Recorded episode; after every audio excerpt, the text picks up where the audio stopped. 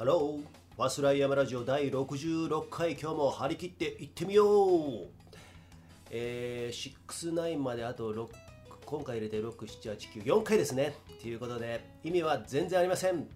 えー、この松本はですね、今日はね、晴れておりますね。風も、えー、ちょっとね、吹いてる、そういう風程度っていうね、絶好の登山日和なんですけれども、皆さん、いかがお過ごしでしょうか？えー、北アルプスのふもと信州松本からですね私田中友人が、えー、毎日お送りしておりますファスライ山ラジオも今日で66回目ということでね、えー、まあ毎日ね、まあ、もうブログ感覚で喋ってますけれどもね昨日のね、あのラジオで喋ってあの瞬間は愛なりなんて言ったんですけれどもね後から聞き直してみるとですねちょっとねなんかいろいろなんかあの振ったことがちゃんと返ってきてなかったりあの伏線とか伏線っていうのかななんかねもうちょっとね俺分かりやすく喋んなきゃダメだなと思いましたね。でなんか美しが原のこととかいろいろラウンドビアのこととかなんか意味深な感じで触れてるんだけど別にそういう方たちのことだけを言ってるわけじゃなくて多分ね瞬間で決断しろっていうのは多分自分に言いたかったのかなっていうふうに思いますよね。私もね最近ねここのずっとね悩んでたこと悩んでたというかどうしようかなって考えてたことがですねあの JSA スカイミスタースカイランニング松本大ちゃんとの北釜尾根ということなんですけれども昨日も喋ったかな、うん、でそれに対してずっとどうしようか。なんかね今回ね言いようのない不安感がずっとあるんですよ。何なんだろうねこれね。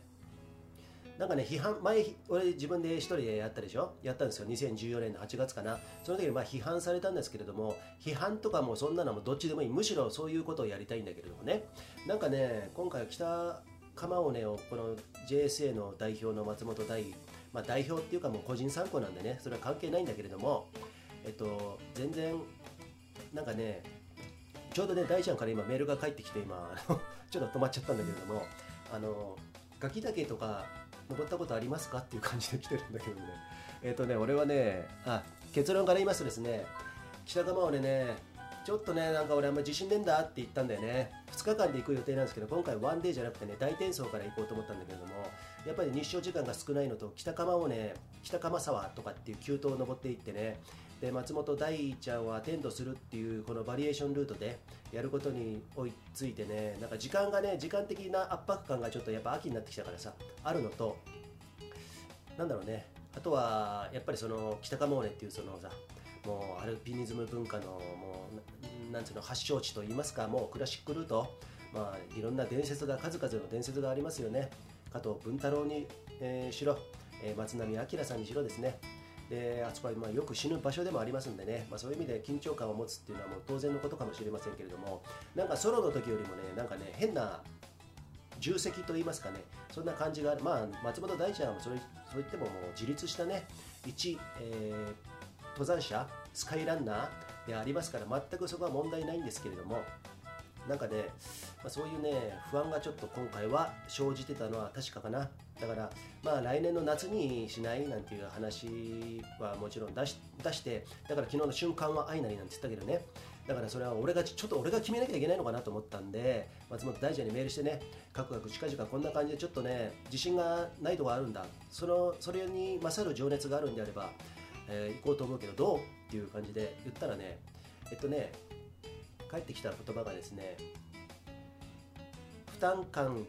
負担負担の感じとかリスクのあることは楽しくないのでやめましょうって。明るい感じで返ってきましてね。まあ私が不安っていうのをととても感じたんでしょうね。負担に感じてるっていうことをですね。なのでもしよかったらじゃあ別のとこ行かないなんていうことも言ってたらですね、まあ、天気いい方で行きましょうよなんて言ってくれてるんでね。ああこれはもうちょっと今回は北釜尾根はねこれもう私のもうこれはもう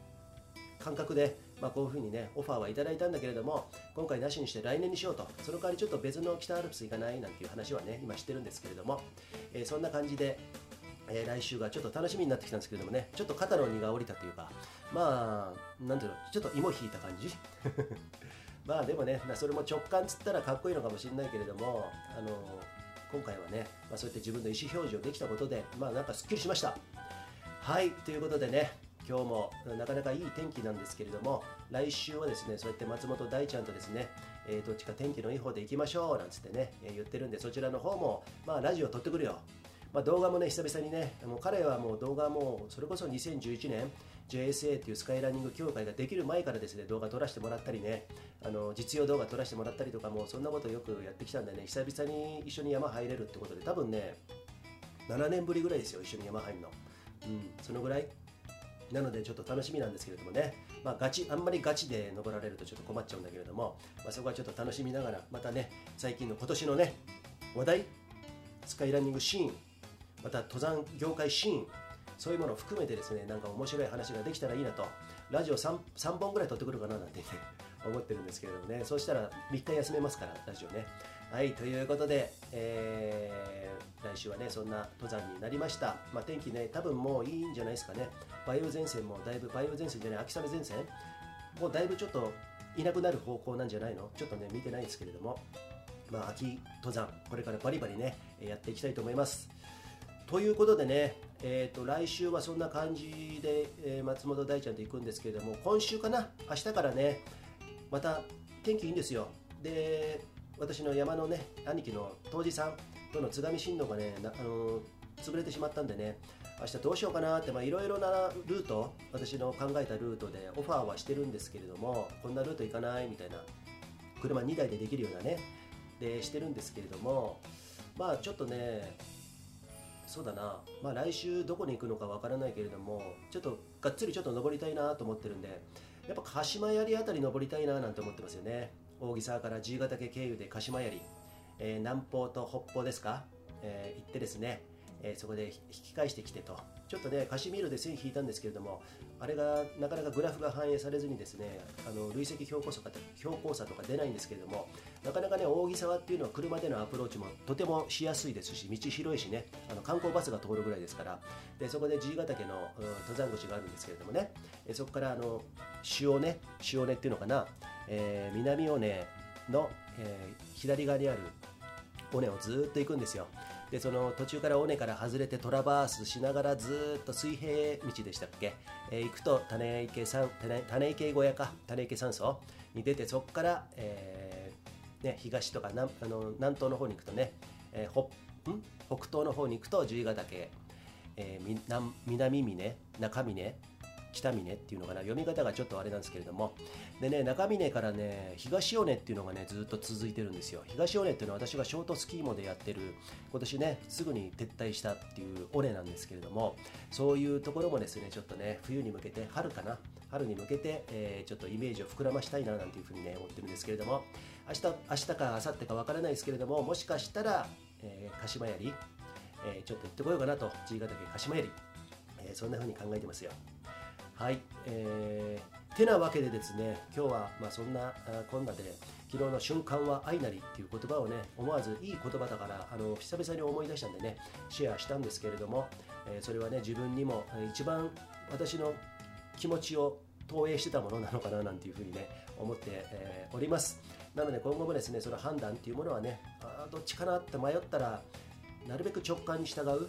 うん、なんか不安感があるんだったらやめるっていうのはね結構正解かもしれませんよね、うん、なのでまあ、それに勝るさ情熱っていうかさもともとさこうやってオファーを受けたわけだから私がね。でそっちのオファーする側がいやこうしてどうしても行きたいんだとかさそういう風になったらまた次の段階で考えればいいっていうことでね、えー、そんな風にね今回もね、まあ、あの頼まれ事も頼み事も全部含めてさあの自分事だよね。こうやって自分で判断して、えー、いい判断下してですねえいい山ライフしたいなっていうふうにね思いました。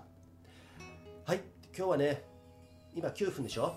短いけどこの辺で終わろうかなと。